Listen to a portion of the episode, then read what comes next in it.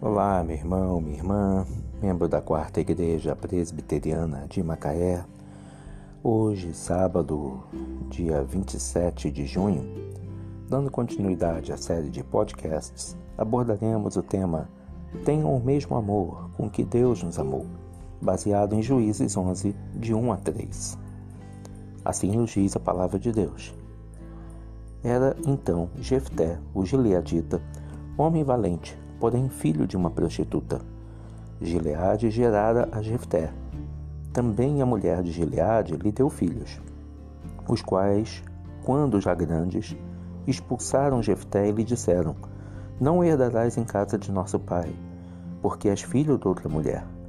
Então Jefté fugiu da presença de seus irmãos e habitou na terra de Tobi, e homens levianos se juntaram com ele, e com ele saíam. Jefté personifica na Bíblia o exemplo de um filho rejeitado. Seu pai era um homem infiel, sua mãe, uma prostituta. E ele, por sua vez, não era aceito pelos irmãos e pela própria família.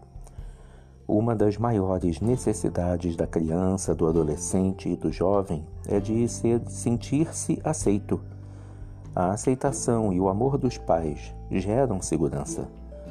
O adolescente que não se sente amado em sua própria casa procura aceitação em outros grupos. E em muitos casos, o jovem se envolve com grupos problemáticos em que há delinquência, drogas, violência. É fundamental demonstrar amor e aceitação incondicionais aos filhos. Eles precisam desse apoio e segurança.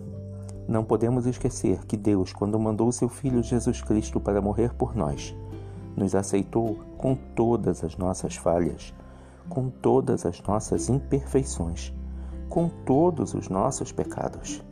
Ele nos aceitou unicamente por causa do seu amor em Cristo. E ele não cobra nada em troca. Esse amor incondicional que Deus demonstrou por nós é o mesmo tipo de amor que os seus filhos precisam receber e perceber em você.